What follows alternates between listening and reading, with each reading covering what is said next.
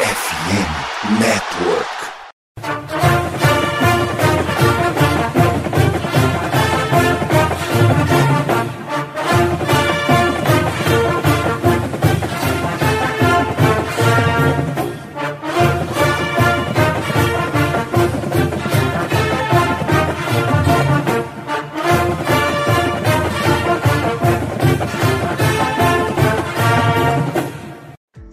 Amigos! Saudações, fãs de esporte! Saudações, fãs dos esportes universitários! Que grande prazer, que grande alegria, que grande satisfação! Estamos chegando mais uma semana com o meu, o seu e o nosso CollegeCast. Hoje, uma terça-feira, dia 19 de dezembro. O ano está se esvaindo, mas isso também significa que os melhores jogos da Bowl Season estão chegando torcedor fã do futebol americano universitário, e é sobre isso que o CollegeCast número 148 vem para falar. Afinal, a partir aí do último sábado, a Bowl Season está em andamento, e como eu falei, conforme o ano vai indo embora, os grandes jogos começam a brilhar no nosso horizonte. Então, sem muito mais delongas, para a gente começar a conversar e a girar sobre os principais bowls que acontecerão nos próximos dias, a gente trouxe uma mesa bem recheada, já que semana passada tava só eu e o André, hoje a gente trouxe para tirar o gasto. Mas, ô André, vamos começar com você, muito boa noite. Pô, é isso, né, cara? Semana passada a gente falou de muita coisa ruim, tipo Tyler Van Dyke. A gente também falou de algumas coisas boas, tipo Cameron Ward. E hoje a gente vai falar da melhor das coisas que existe no futebol americano, que é o jogo. Boa noite, Pinho. Boa noite, Misha. Boa noite, Gabriel. Boa noite, Albert. Boa noite, Bruno. Cara, muita gente para dar boa noite. E uma maravilhosa noite, bela madrugada, perfeita manhã e gostosíssima tarde a todos aqueles que estão nos ouvindo. Semana passada foi aquilo que eu falei, era quase uma conversa de boteco, uma conversa de bar, a gente ali só nós dois aqui conversando. Hoje tá parecendo até mesa redonda de palestra universitária, né? 500 pessoas sentadas, todo mundo vai falar, vai todo mundo discordar, vai todo mundo debater. O Misha olhou com uma cara que não gostou muito, mas acontece, Misha, é isso aí. Dito isso tudo, eu só queria dizer uma coisa: minha James Madison está na Bowl Season e vocês assistirão. É isso, depois da apresentação padrão de André Limas, que dura 35 minutos, Ô, Felipe Michalski, muito boa noite. Olá a todos, todos os colegas aqui da mesa que tu vai citar depois. Prometi uma introdução de 8 segundos e acabou o tempo. É mais ou menos por aí. Ô, Brunão, você disse que estava muito ansioso para saber o que a gente tinha falado sobre o Tyler Van Dyke. A gente falou muito bem dele, inclusive que ele só vive à base de nacho, cheeseburger, pizza, taco, que ele tem a mobilidade do Big Ben no último ano da carreira. A gente realmente gosta muito desse jogador, dessa bomba que você tá mandando pro meu colo a partir de 2024. Muito boa noite a todos, muito boa noite, Pinho, e aos nossos ouvintes. É verdade, né? Quem, quem me ouviu no começo da temporada, quando o Miami estava invicta, para mim o Tyler Van Dyke era um Damarino. Até o momento, que sempre tem na temporada, ele vira a chave. Ele acorda assim e fala: Hum, não tô muito afim de lançar passe pro meu recebedor, vou lançar pro outro. O passe ainda é completo, só que vira pro adversário. Então aí você vai ter uma sequência de cinco interceptações num jogo só. E aí a gente vai lembrar, claro, do nosso querido amigo Nathan Peterman contra o Los Angeles Chargers no primeiro tempo, cinco interceptações. Então, ano que vem, você, caro ouvinte do CollegeCast, está convidado. Vamos ter um quadro ali de dois minutos semanais para a gente falar sobre o Wisconsin Badgers e o jogo do Tyler Van Dyke, porque é muito importante a gente ver as reações do Pinho para ele entender um pouco o que eu passei nesses últimos dois, três anos. Então é isso. Logo, logo eu vou falar mais de Miami. Tá bem, mas também não tá bem, né? Daqui a pouco eu destrincho. Pois é.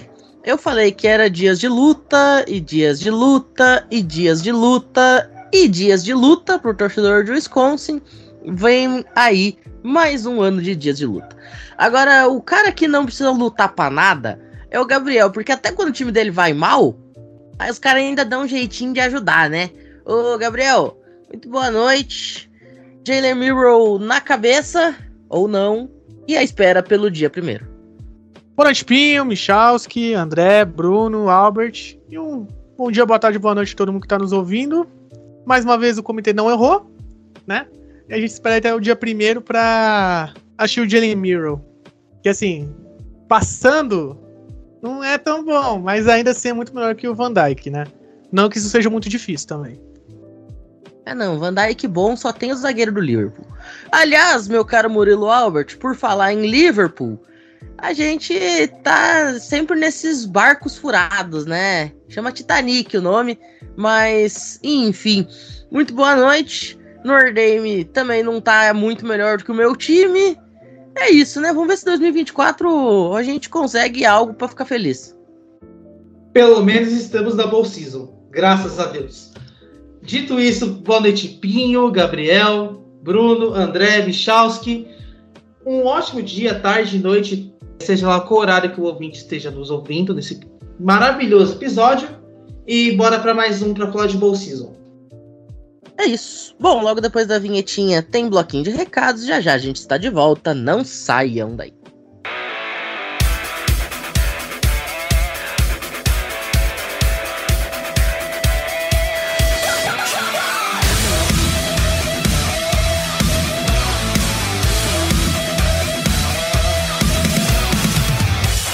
Bom, senhoras e senhores, nós estamos aí no dia 19 de dezembro. Isto significa que na semana que vem, daqui a exatamente seis dias, portanto, tem aquele dia que todo o Ocidente para para celebrar, as famílias se reúnem ao redor da mesa, se dão presentes e celebram o Natal. Mas aí vem a minha pergunta: você que está me ouvindo, já comprou o presente do final do ano? Não? Pois é, essa rapaziada aí que vocês ouviram se apresentar também não. Todo mundo é lerdo nesse sentido.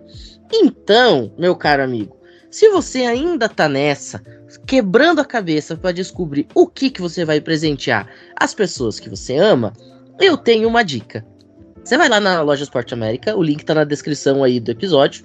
Você vai lá na loja Esporte América e você aproveita uma infinidade de artigos para você usufruir.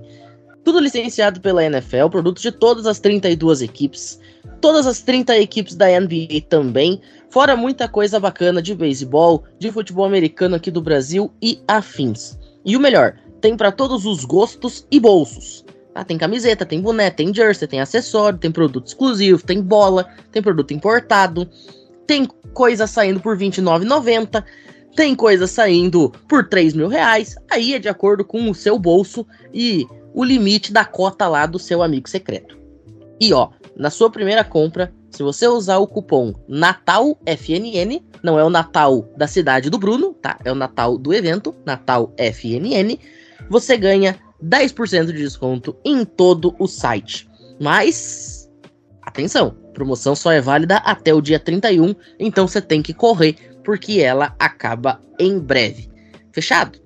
Não deixe então para a última hora, já garanta o presente de fim de ano de quem você ama na loja Esporte América com 10% de desconto só para você que é ouvinte CollegeCast e FN Network.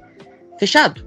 Bom, dito isso daí, então, daqui a pouquinho a gente está de volta e sim para falar de futebol americano. Não saiam daí.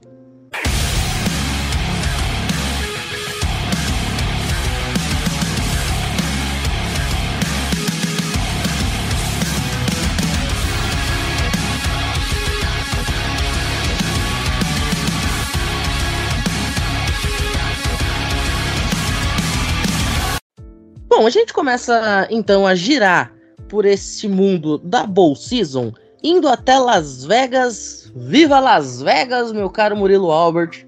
Utah e Northwestern se enfrentam no Las Vegas Bowl neste sábado, dia 23, em um confronto muito interessante, porque você tem o time que era o bicampeão consecutivo da Pac-12, mas esse ano acabou perdendo seu quarterback de forma muito precoce e aí não conseguiu ter o mesmo nível de atuação que havia tido em 2022 e em 2021.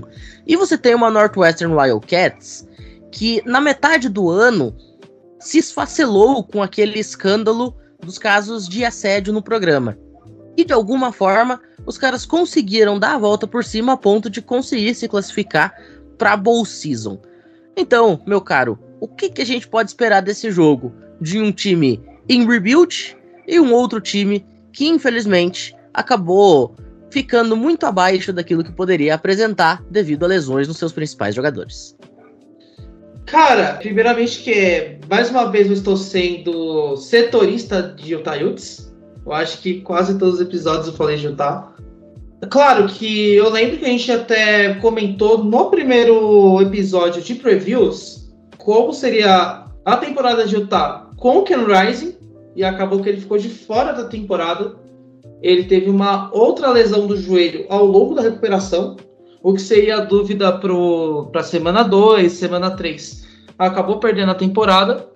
E Northwestern, que milagrosamente se recuperou de estar em frangalhos. Então, são dois times que entram na nossa Bowl Season por meio de milagres. Vale lembrar que o TAP, durante um bom tempo, chegou a ser ranqueado e tudo mais. Mas, assim, ainda não se sabe ao certo como que vai ser os roosters para esse, esse bowl. Se o Tá vai com o Bryson Barnes, se vai com o Nick Johnson, ainda não tem essa informação, mas Utah continua sendo favorita, tá? Ainda mais que é uma equipe mais criativa.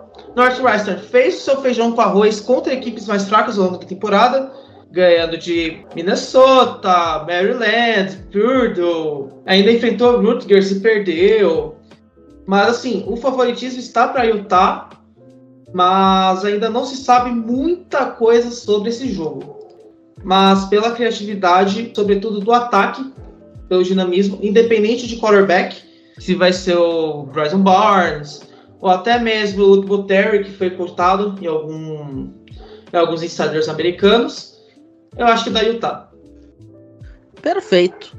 Eu também acho que vai dar Utah nesse jogo. Gabriel. Também vou de Utah, porque esse time de Northwestern, por mais que tenha se recuperado no meio da temporada, eu acho que Utah ainda tem mais mais talento ao redor. Bruno? Vou de Utah também. Acho que é bom ano de Northwestern, mas Utah ainda é um time mais forte. Misha? Utah, não vou elaborar muita coisa não. Só isso aí. André? a defesa de Utah é mais forte do que o ataque de Northwestern. Então, Utah vence. Perfeito. Mesa unânime para Utah Utes, que é apontada como favorita nas casas de apostas americana. E vou deixar aqui aquela dicasinha da BetTT, porque ninguém é de ferro. Já deixando registrado que no momento desta gravação ainda não tinham sido abertos os mercados para os jogos a partir do dia 26. Então a gente vai dar as odds só desse jogo de Utah e Northwestern mesmo. No decorrer aí dos próximos dias a gente informa as odds lá na nossa conta no Twitter. Sigam arroba o CollegeCast para saber de tudo. Mas se você aí quer fazer a sua fezinha na Utah Utes, você tem uma odd de 1.38 na vitória simples, a exemplo de uma odd de 2.80 na vitória da Northwestern Wildcats. Fica aí então a dica, você escolhe o que, que você quer colocar o seu suado dinheirinho e torce na frente da televisão. Bom, a gente agora vai girando. O André, no dia 26, também conhecido como terça-feira, o Guaranteed Rate Bowl garante um duelo entre Kansas Jayhawks e UNLV, Universidade de Nevada em Las Vegas, enfrentando a queridinha da Big 12 neste jogo a partir das 11 horas da noite, para quem tiver com insônia ou muita vontade de assistir futebol americano. É, Pinho, você falou bem. O bowl garantido da taxa, né? Kansas de um lado, UNLV do outro. Se você olhar bem, você pensa assim, ah, de Hawks vai ter um jogo maneiro, vai ter um jogo tranquilo, vai ter um jogo fácil. É, pois bem, talvez mas eu apostaria que não. Ah, mas os caras lá de Nevada, em Las Vegas, perderam para Boise State e perderam muito para Boise State, né? Só que não, eles jogaram até que bem. E assim, tem um cara que tá jogando bem lá, que é o Jordan Maivaia. Cara, é um freshman que tá aparecendo bem, é um freshman que consegue fazer com que esse ataque rode. Só que o problema é que, assim, não tem um jogo terrestre. Não tem um jogo terrestre tão forte. E o time de Kansas tem uma linha defensiva para esse jogo boa, né? Não uma linha defensiva tão boa assim a nível nacional. Mas para essa partida, a gente percebe que ela vai ser um ponto interessante. E assim, como já não tem jogo terrestre, isso já exclui. E a gente vai para a questão do Jordan Maiava, que vai ser muito pressionado. E aí, quando ele é pressionado, ele acaba sendo interceptado. Ele é um cara que não tem uma tomada de decisão tão boa, não consegue fazer umas leituras tão boas assim quando está sendo pressionado. E esse é um fator que pode ser muito interessante para Kansas. Kansas que vai vir com quarterback iniciante, né? Mas antes disso, a gente tem que falar do lado ofensivo de Kansas, que não vai ter o coordenador ofensivo, que é o Andy Rotlink, né? Que foi para Penn State. É um ataque forte, é um ataque que vai ter um play call talvez diferente. A gente vai ter o Cole Ballard, que é o quarterback que é reserva, estreando praticamente nessa temporada, já que o Bean, né, o Jason Bean, ele acaba não podendo ser elegível para esse jogo, porque ele é um sênior, tá indo dando tchauzinho, né, pro college. Também tem a questão do Daniels, né, que não vai jogar nessa partida, vai voltar só na temporada que vem. A gente vai ver uma Kansas um pouco diferente, com o jogo terrestre aparecendo mais, né, com corridas que provavelmente vão entrar também. Como falei, o que vai fazer a diferença por conta desses fatores ofensivos de Kansas é a defesa. E Kansas, para mim, vence essa partida. Não vence por muito. É uma posse, duas posses no máximo e fim de história. Gabriel? Como diria Akib Talib, Kansas. Bruno? Kansas. Misha? O Gabriel estragou a minha piada. Eu vou falar ela pro primeiro. Vitória de Kansas. Albert? Murilo Albert, Kansas. Akib Talib? Obviamente, né, gente? Não tem a menor chance de o NLV ganhar esse jogo aqui. Tô cravando. Só por isso é óbvio que o NLV vai fazer duas postas de vantagem. Bom, nas casas de aposta americana, a gente tá falando de um favoritismo de 12,5 para os Jayhawks, um over-under na casa de 64,5 no jogo lá em Phoenix, no Arizona. E a gente segue nesse clima da costa oeste dos Estados Unidos. Vamos agora para San Diego, o Petco Park, o estádio que se acostumou a ver Fernando Tatis Jr. e Juan Soto fazendo das suas peripécias na Major League Baseball, recebe mais duas equipes que também fizeram peripécias nessa temporada, só que no futebol americano.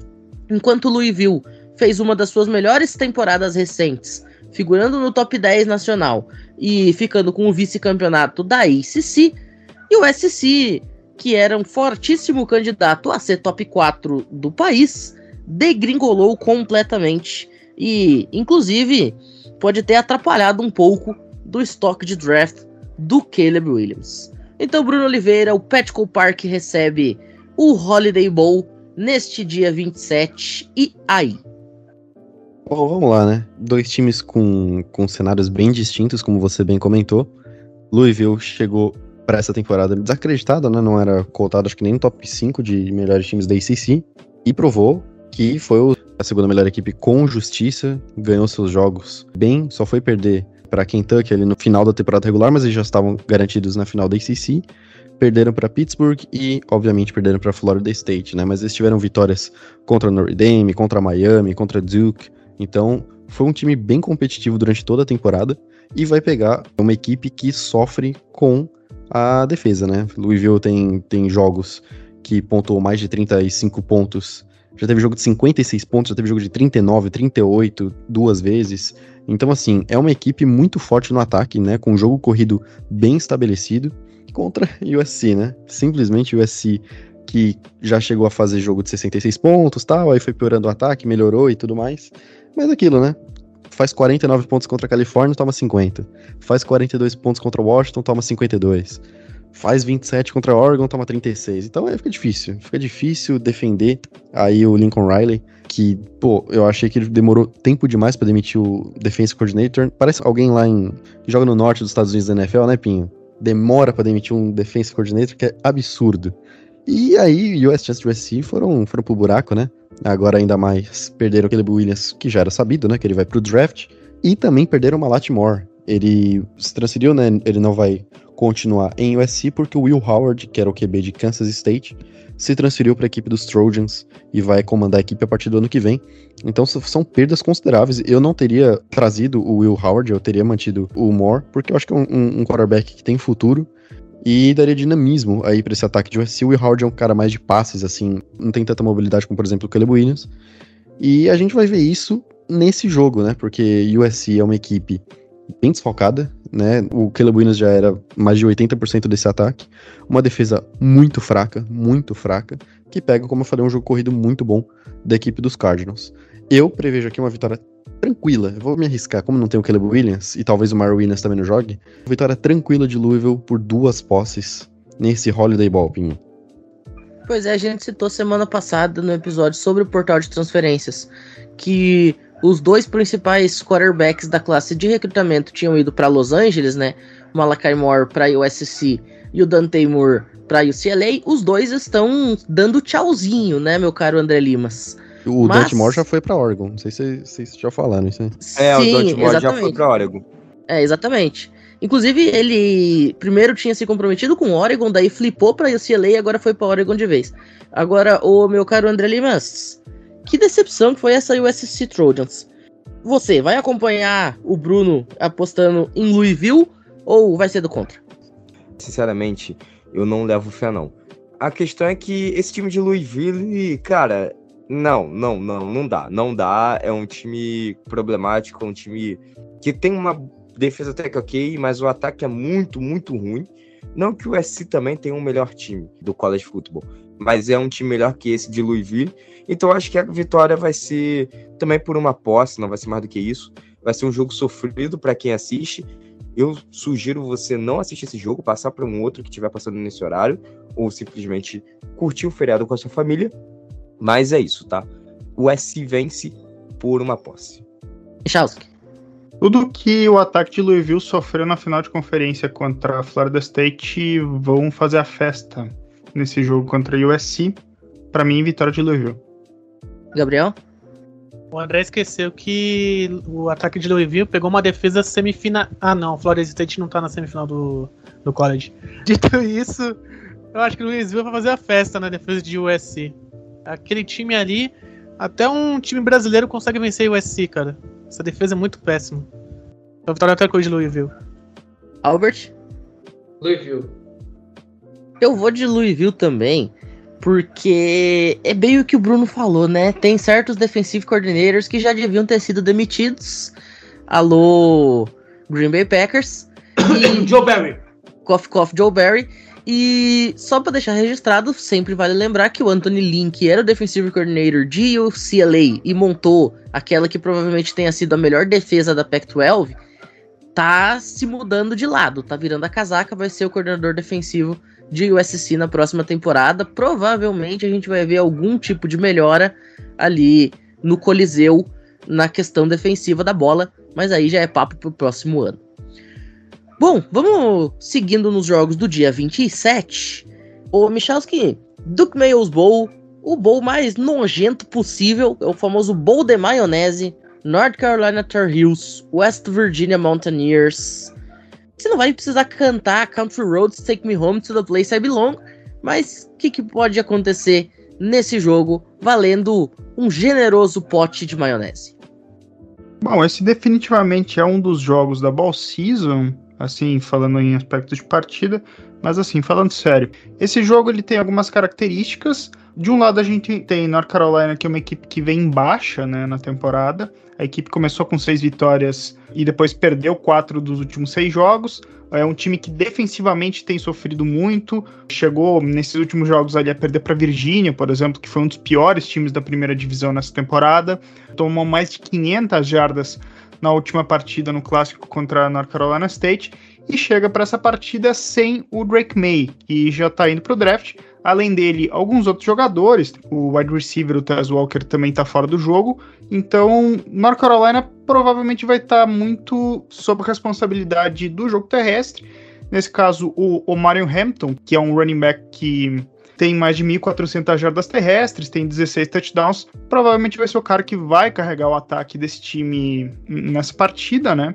Sobretudo porque o quarterback reserva da equipe é um quarterback que completou apenas quatro passes. Então, aí você já tem um pouco da medida do que deve ser. Do outro lado, o West Virginia é um time que vem de bons jogos, venceu quatro dos últimos cinco. É um time que a última partida vem de uma vitória sobre o Baylor por 34 a 31. É um time que vem em alta e é um time que tem jogo terrestre bastante qualificado, um dos melhores da Big 12, possivelmente do país. Isso pode afetar positivamente a equipe, considerando que a defesa de North Carolina ela apresenta alguns problemas relativamente sérios. É um jogo que tem uma linha ali de um favoritismo de uma posse de bola, mais ou menos, para a equipe de West Virginia. O jogo que é mais ou menos assim na casa de North Carolina, né? O jogo que é jogado em Charlotte, então muito perto da Universidade de North Carolina. Mesmo assim, acho que não vai ser um fator relevante. Eu acredito que West Virginia consiga dar uma pequena sobressaída. Os dois times tiveram campanhas semelhantes, assim, desempenhos semelhantes. Eu acho que o West Virginia, pelo embalo e até pelos desfalques, North Carolina é um time que vem bem mais desfalcado. Acredito que consiga levar esse confronto adiante para o triunfo. É, o Duke Mails Bowl que parece que é obrigatório ter um time da Carolina do Norte, né? Todo ano aparece um time da Carolina do Norte jogando esse bowl, um negócio maravilhoso. E vai ser no Bank of America Stadium, estádio do Carolina Panthers, lá em Charlotte, na Carolina do Norte. Gabriel, seu palpite. Ah, vou de North Carolina mesmo, seus principais jogadores. Albert? Você é do contra nesse bowl horroroso, West Virginia. Bruno? Se tivesse o Will Leves ali, né? Mas vamos de. Vamos de North Carolina. André? West Virginia tem time, por acaso? North Carolina ganha e ganha tranquilo. Três posses para cima. É, o André realmente chutou o balde e o pau da barraca num chute só. Com esse palpite dele. Eu vou de North Carolina também, mas eu sou bem mais comedido. Vai ser uma possezinha, na minha opinião. Favoritismo, como o Michalski falou, é de West Virginia por 6,5 nas casas americanas, 54,5 no over-under para esse jogo que vai ser bem meia-boca. Dois times meia-boca, dois times desfalcados, dois times que não fizeram nada nessa temporada. Que beleza, né? Um, um jogo realmente sensacional para você acompanhar de ressaca no dia 27 de dezembro a partir das sete e meia da noite pelo horário de Brasília. Robert, agora vamos falar um pouquinho sobre o Military Bowl, porque uma das rivais de West Virginia estará neste jogo, que é Virginia Tech, no seu último jogo antes de contar com um reforço mais brasileiro dos últimos anos no college football. A final da Vibel Ford está chegando na próxima temporada para ser um Hulk, mas antes do quarterback brasileiro assumir essa equipe, o time tem a missão de terminar sua temporada em alta e vai enfrentar o melhor time da Grupo 5 na temporada, a Tulane Green Wave. Missão complicadíssima para os Coringa de Virginia Tech. Cara, fiquei um pouquinho ausente ao longo do mês do podcast, mas que pena Tulane ter derretido na final da América. Que pena. Mas vamos lá. Uh, os dois times não vai ter tantas perdas assim para esse jogo. Só o Daquan Felton, que é o principal recebedor de Virginia Tech, que não vai jogar por ser um senior. Confesso que esse jogo não dá para esperar muita coisa em termos de qualidade, só dá para esperar uma vitória de Tulane. É um time que encaixou melhor a sua defesa comparado à Virginia Tech. Tem um fator do bom jogo corrido, principalmente com o Mark Huggs passando das mil jardas então acredito bastante que Virginia Tech não vence esse jogo. Mas enquanto não chega Davi Belfort, a gente vai tancando o Kyron Drones. Para mim vai dar Tulane. Não, quando o nome do seu quarterback é Drones, você já vê que alguma coisa errada tem, né? O nome do cara é Drones. E aí, Gabriel, quem é que vai voar alto nessa partida no Navy Marine Corps Memorial Stadium em Annapolis, em Maryland? Nem se o Homem de Areia entrasse pra Virginia Tech, esse time ganharia de Tulane. Vitória de Tulane tranquilo. Bruno? Facilmente Tulane. Misha? Não, quem vai ganhar é o pessoal da indústria da guerra lá nos Estados Unidos com um monte de propaganda militar que vai ter no jogo. Mas o jogo em si eu acho que da Virginia Tech. André? Tulane é um time que eu passei o ano inteiro aqui apostando, né, falando bem e tal, não seria hoje, depois de simplesmente ter perdido a final de conferência, que eu iria falar que não, não é o melhor time. Sim, eles são melhores que a Virginia Tech, tá? Então, sim, Tulane vence esse jogo, Tulane vai ganhar o Militar Bowl e parabéns, Tulane, vocês ganharam um bowl, é isso. A minha ondinha não irá ficar sem nada nessa temporada. Olha, onda, pá. Aí, eu vou de Tulane também. Agora fica o registro, né? Vai ser o jogo dos nomes incríveis. Porque você tem um quarterback que chama Drones, você tem um outro quarterback que chama Pratt, né? Que, enfim, parece que o cara joga sempre com a bola de prata. Né? Alô ESPN patrocina nós. Você tem também o Brasil, no último jogo antes de ter um quarterback do Brasil, em Virginia Tech. Realmente vai ser um jogo muito espetacular, esse lá em Anápolis. Favoritismo nas casas de aposta é da equipe de Virginia Tech por 10 pontos e meio, over-under de 45,5 para essa partida, como eu falei, no próximo dia 27 em Maryland. A gente agora faz uma rápida pausa, logo depois da vinhetinha tem segundo bloco, para a gente continuar girando pelo mundo da Bowl Season, não saiam daí.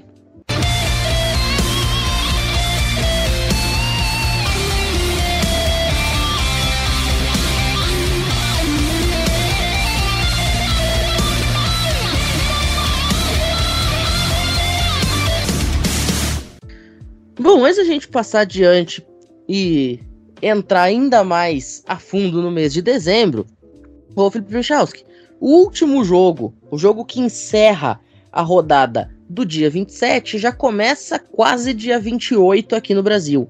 A partir das 11 horas da noite, Texas A&M, Oklahoma State se enfrentam no Texas Bowl. Nossa, que novidade, tem um time do Texas e outro de Oklahoma no Bowl do Texas. Mas enfim, o Energy Stadium em Houston irá receber um confronto que por muito tempo foi uma rivalidade de Big 12, antes de Texas A&M rumar para a SEC no comecinho dos anos 2010, nesse reencontro de rivais antigos. O que, que a gente pode esperar? Bom, esse jogo aqui é um jogo de, de uma Oklahoma State que, digamos que conseguiu algo muito acima, talvez, do que se esperava para essa temporada, e uma Texas A&M que decepcionou. A grande história desse ball, ela tá do lado de Texas A&M. Os Aggies contrataram Mike Elko como técnico para a próxima temporada, demitiram, né, no caso de Jimbo Fisher, na semana 11, né, eles demitiram. Só que tem uma questão muito importante, quem é que vai treinar a equipe de Texas A&M é uma dúvida, porque é o seguinte, o técnico que substituiu o Jimbo Fisher é o Elijah Robinson, que era um dos coordenadores defensivos do programa. Ele foi chamado para ser coordenador defensivo de Syracuse. Então, a situação que fica é que provavelmente ele não vai treinar a equipe para a partida. Outro cara que também estava no corpo técnico de Texas A&M era o Bob Petrino, que era o coordenador ofensivo. Só que ele foi virar coordenador ofensivo em Arkansas. Ou seja, ninguém sabe muito o que esperar de Texas A&M nesse jogo. Em tese, eu até diria assim, em termos de atletas, Texas A&M tem mais time que Oklahoma State. Agora, essa questão dos treinadores é um fator que impacta bastante para a partida, porque os Eggs já vão ir para essa partida com o terceiro quarterback, que é o Jalen Henderson. Ele jogou nas duas últimas partidas né, da temporada, já com o Elijah Robinson de treinador interino, e ele rendeu bem. Só que, assim, um jogo contra a Bland Christian, um time da segunda divisão, e outro jogo contra uma LSU que tem uma defesa bastante fraca. Os Eggs perderam o jogo, então não que se esperasse uma vitória também. Os Eggs estão numa situação pior até propriamente. Tem números bons, assim, tem mais de 500 jardas, quatro touchdowns e duas interceptações. Vai ser testado contra um time um pouco melhor. Não que a defesa de Oklahoma State seja muito melhor, mas enfim, é um time que foi finalista de conferência. O jogo dos Eggs vai depender desse sucesso ali com o quarterback, tentar estabelecer um pouco o jogo terrestre, né? Contra uma equipe que não tem uma grande defesa. Do outro lado, algumas limitações já sabidas da equipe de Oklahoma State, sobretudo a a sua dependência muito grande do jogo terrestre com o Oli Gordon, que é uma dependência muito considerável, e Texas A&M tem uma boa defesa contra o jogo terrestre, é um fator que pode complicar para a equipe de Oklahoma State. Estabelecer o jogo terrestre vai ser fundamental num jogo desses, até para conseguir dar um pouco mais de possibilidade para o Alan Bauman lançar a bola em situações de mais tranquilidade, que é uma situação que ele consegue trabalhar melhor. Ele que definitivamente não foi um grande destaque da equipe na temporada. Então, vai ser essa tentativa de estabelecer o jogo aqui contra a Texas A&M, que também perdeu jogadores ali para o portal de transferências, né? Fruto dessa troca de treinador, né? Que o programa sofreu. Então, são muitas dinâmicas. É um jogo que tende a ser um pouco imprevisível. Eu vou apostar na vitória de Oklahoma State, ainda que o favoritismo seja dado para Texas A&M, porque eu acredito que nesse momento seja uma equipe mais estável e a possibilidade de Oklahoma State chegar a 10 vitórias na temporada. Isso é um dado importante, ajuda no recrutamento, ajuda no crescimento do programa, né? Que vai tentar agora se estabelecer como um programa de topo de Big 12, agora que o Oklahoma e Texas estão saindo. E só queria acrescentar uma informação: esses dois times se enfrentaram no Texas Bowl em 2019, vitória de Texas A&M por 24 a 21 sobre os Cowboys. Ô, Gabriel, seu palpite. Oklahoma State. Albert. Oklahoma State, lembrando que todo mundo sabia que o Dibo Fisher ia rodar ao longo da temporada, tá? Então o Texas A&M implodir não surpreende ninguém. Não, inclusive quando contrataram o Dibo Fisher, deram para ele uma placa de National Champion com a inscrição toda pronta, era só inserir o ano. Deu tempo dele chegar e ir embora e não usar aquela plaquinha, mas tudo bem. Bruno, você. Oklahoma State.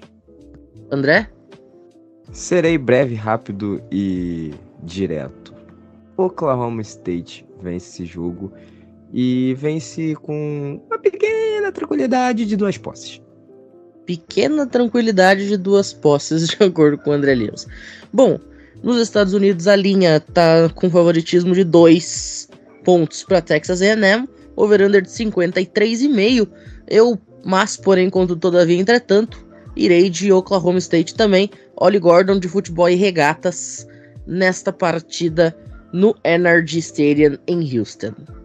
Bom, como eu falei, esse jogo começa já quase no dia 28, mas no dia 28 propriamente dito, a gente tem outras três partidas as quais nós debateremos a partir de agora. A gente vai ignorar SMU e Boston College? Sim, a gente vai ignorar SMU e Boston College.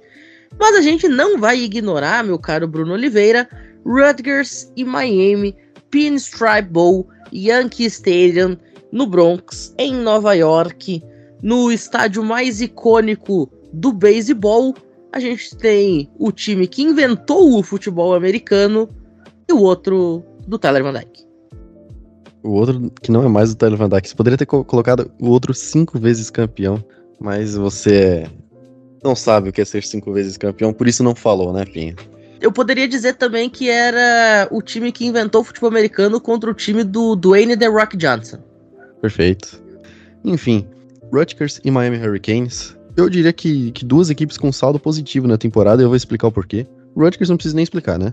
Pô, o Rutgers é um time extremamente comum da bola, que fez um ano bom, né? Por incrível que pareça, 6-6. Você pode não dar muito valor, mas eles acabaram a temporada com quatro derrotas.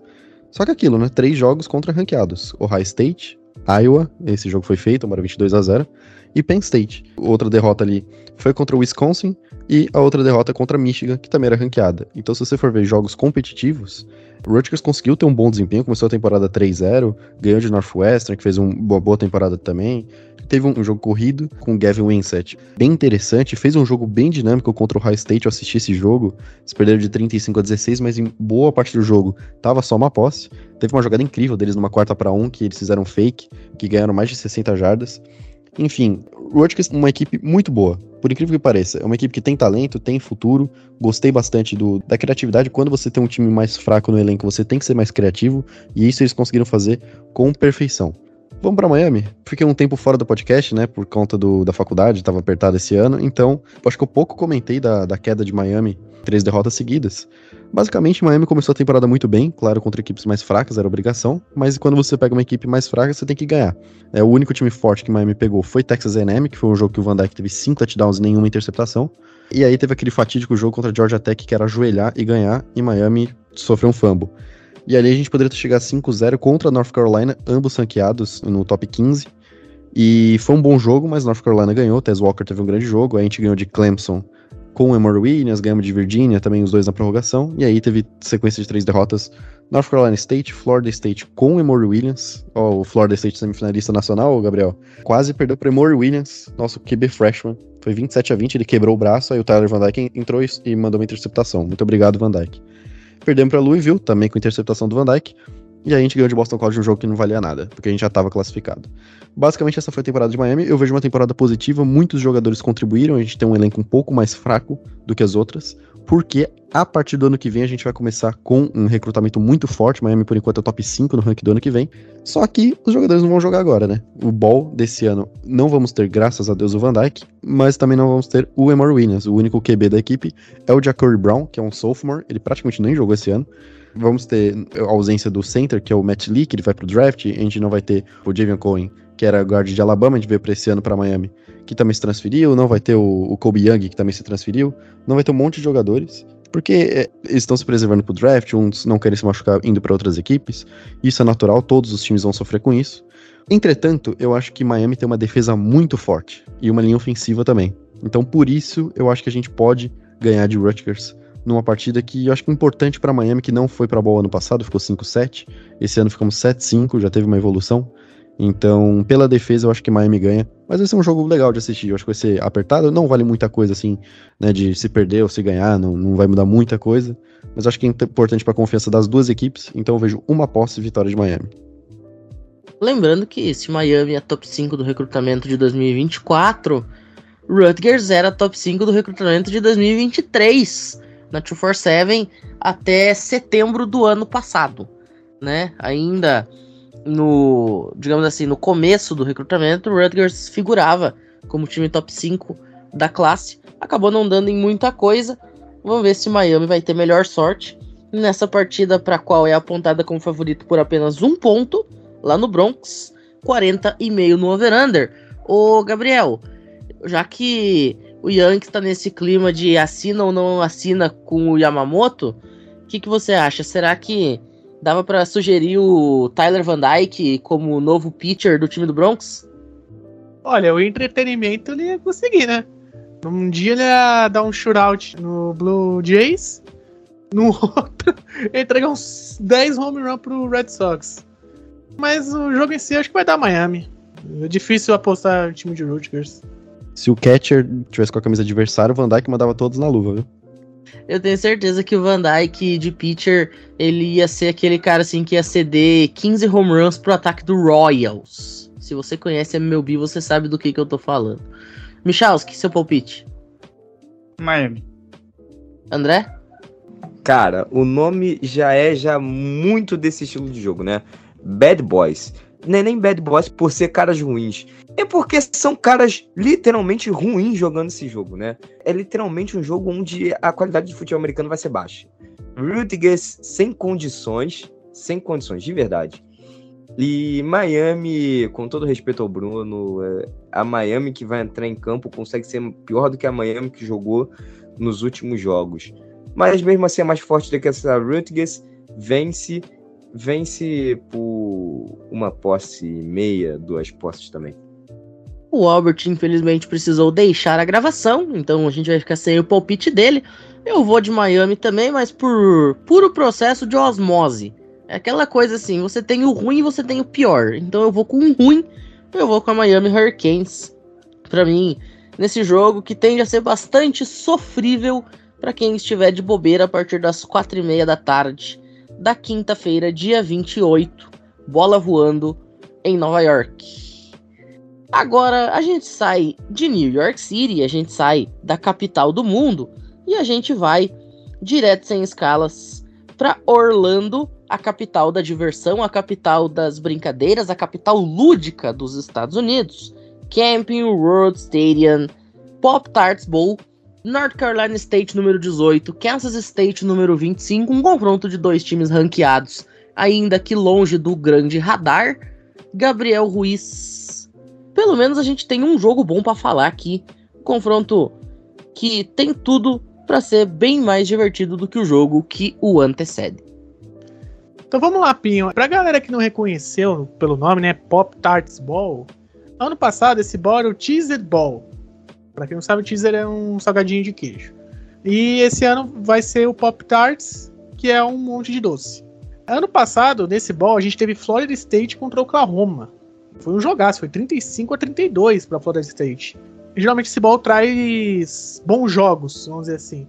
Porque na área que a gente vive das transferências, é mais difícil um time chegar para um jogo de ball com um elenco bom, com um elenco recheado, né? Porque geralmente acaba a temporada, o time que não for pro playoff já desmantela o elenco todo. A gente tem de um lado um North Carolina State que tem uma campanha 9-3, mas vem de cinco vitórias seguidas. Né? Terminou bem a temporada, jogando bem, sendo bem consistente, principalmente no lado defensivo. E do outro lado a gente tem uma Kansas State que tá 8-4, mas perdeu os quatro jogos por uma posse. Inclusive, quase venceu de Texas, levou o jogo pra prorrogação. Então o time de Kansas State vem bem, só que vai ter a grande baixa, que é o quarterback. Will Howard já foi embora. Ele vai para USC. Então é a grande baixa de Kansas State que vai tentar contornar isso. Porque quando você perde o seu principal jogador, fica bem complicado. O meu palpite, sendo bem sincero, acho que North Carolina State. Por quê? Por conta dessa saída do Will Howard. Como ele já foi para USC e vai enfrentar defesas melhores, acaba que Kansas State fica sem muito poder ofensivo. Porque ele era o cara que estava fazendo grandes jogos, ele era o cara que estava se destacando. Então, assim, eu acho que North Carolina State deve vencer. A defesa é mais sólida, ao meu ver. Mas se Kansas State vencer, se não ficar surpresa. Deve ser um jogo bem. Bem disputado ali, bem no final, como foi no ano passado, que foi três pontos. Faltando um minuto para acabar o jogo. Perfeito. Michalski, seu palpite? Kansas State, eu gosto desse time, eu acho que é um time sólido, assim. Tem suas idas e vindas, mas é um time, assim, com uma firmeza interessante. Eu acho que é um time que vence esse confronto. Bruno? Concordo com o Micho. O time de Kansas State é bem equilibrado, bem treinado. Eu acho que, que dá Kansas State nesse jogo. André? Bancada unânime. Kansas State, time muito, como o Bruno falou, né? Parafraseando ele, um time muito mais organizado, um ataque muito melhor, uma defesa muito melhor. E assim, a defesa é muito melhor mesmo, tá? É a defesa que vai segurar o ataque de North Carolina, é a defesa que vai dar a vitória. E é o que tem sido nos últimos anos nesse time de Kansas State. A defesa tá levando o time nas costas e fazendo com que esse time seja competitivo. Dito isso, vitória por uma posse também. Mesa unânime, eu vou também de Kansas State, uma posse de bola, acompanhando a relatoria e acompanhando também as odds americanas que estão dando favoritismo para os Wildcats por 2,5 e um over-under de 47,5. Bom, chegamos ao ponto alto do nosso episódio, o grande jogo desses próximos dias, o grande jogo que nós temos para comentar, um confronto entre dois times top 15 do país.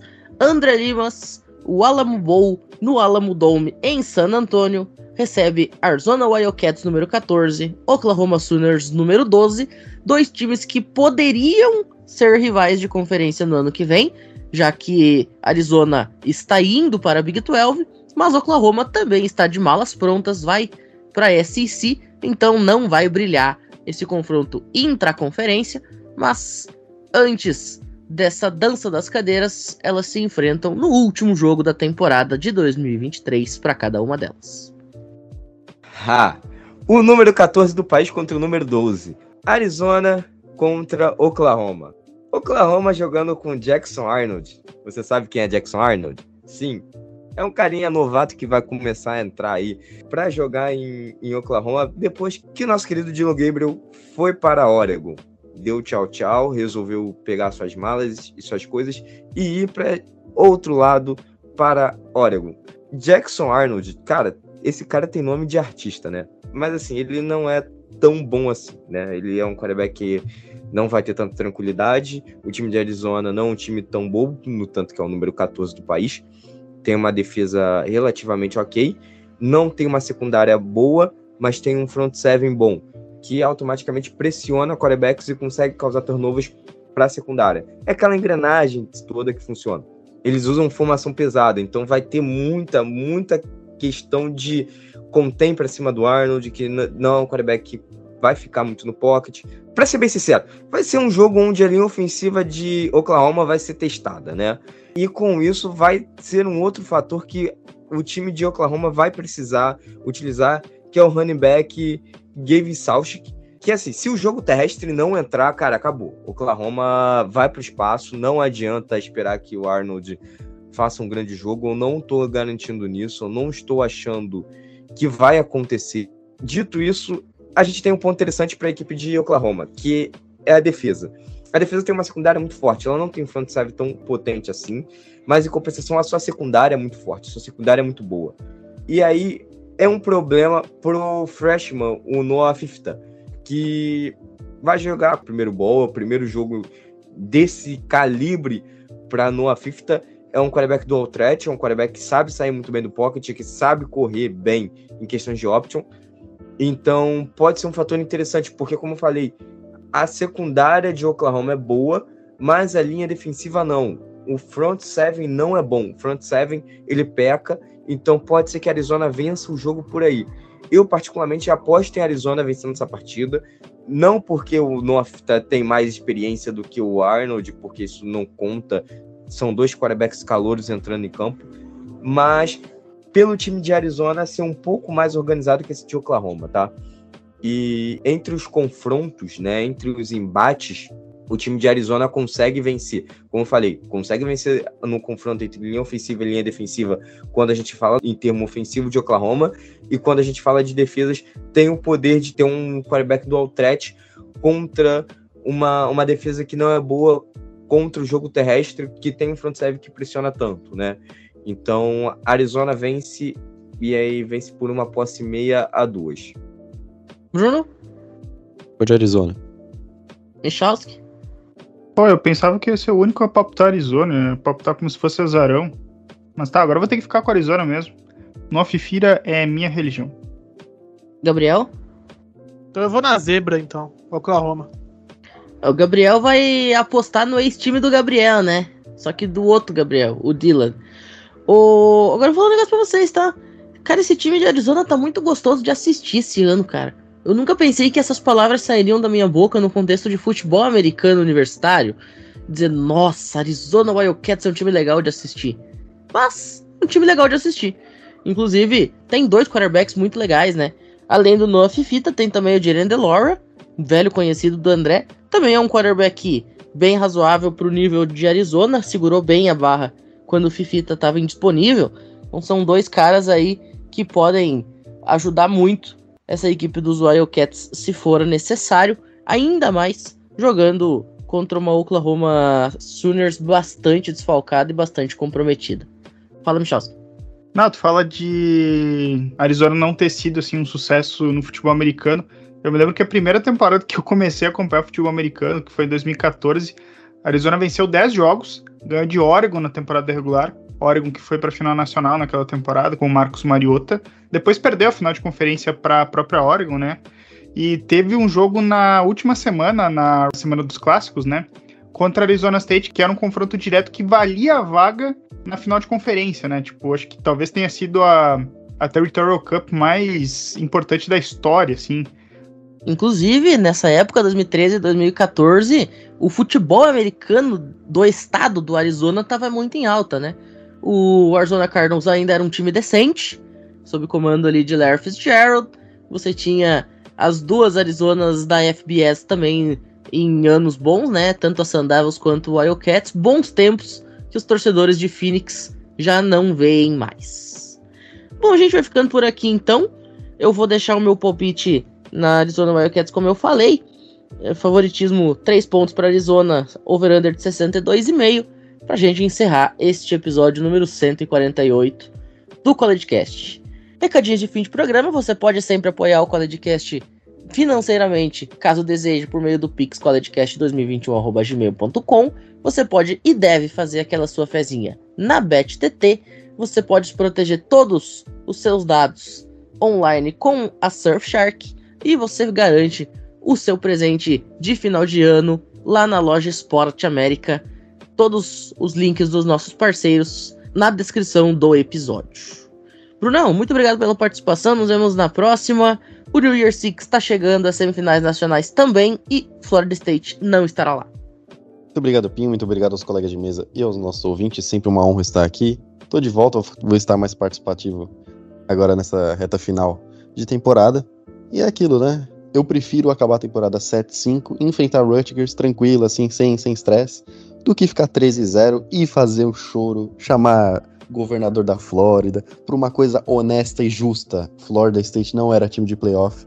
E quem não concorda, meu amigo, só lamento. Dito isso, muito obrigado. Estou 100% fechado com Washington.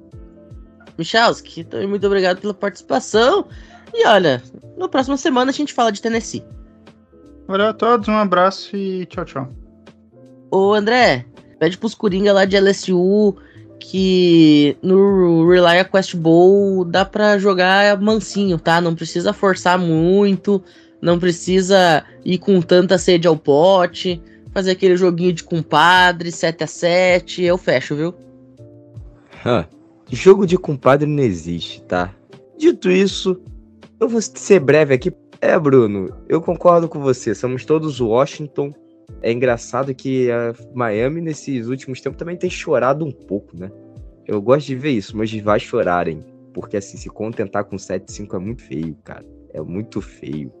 Eu gosto disso, do cara se contentando com a mediocridade. Quanto mais medíocre, melhor. Porque aí ano que vem a gente tá nos playoffs e vocês não. Dito isso, obrigado, Jalen Daniels. Obrigado por você ir pro draft. Até nunca mais. Até nunca mais. Tchau, tchau. Até semana que vem quero vocês aqui semana que vem com a gente de novo. Todos aqueles que nos escutam e minha bancada preferida. Eu gosto que o André disse que vai ser breve e aí faz um comentário de 37 minutos. Ô, Gabriel, muito obrigado pela participação também. Nos vemos na próxima. Valeu, Pinho. Valeu, Michalski, André, Bruno, ao Albert, todo mundo que nos ouviu. É, é, aqui de cima, aqui dos playoffs, eu... é muito bom, cara. Assim não precisa ouvir os comentários do pessoal de Miami, do pessoal de LSU que se contenta com muito pouco. É, sempre deixando a farpinha. Como eu falei, o Albert precisou sair mais cedo, então é isso. Mais uma vez a gente agradece a audiência de todo mundo que esteve conosco até este momento. Continuem com a gente neste final de ano e também em 2024. Tem muita novidade bacana do CollegeCast para o ano que vem. Eu e o Michalski, a gente se reuniu numa pizzaria aqui em Passo Fundo outro dia para debater algumas questões aí que a gente vai investir no próximo ano. Então fiquem ligadinhos que vem muita novidade legal no próximo ano. Para todo mundo que ouviu a gente até este momento, nosso muitíssimo obrigado e até a próxima. Valeu!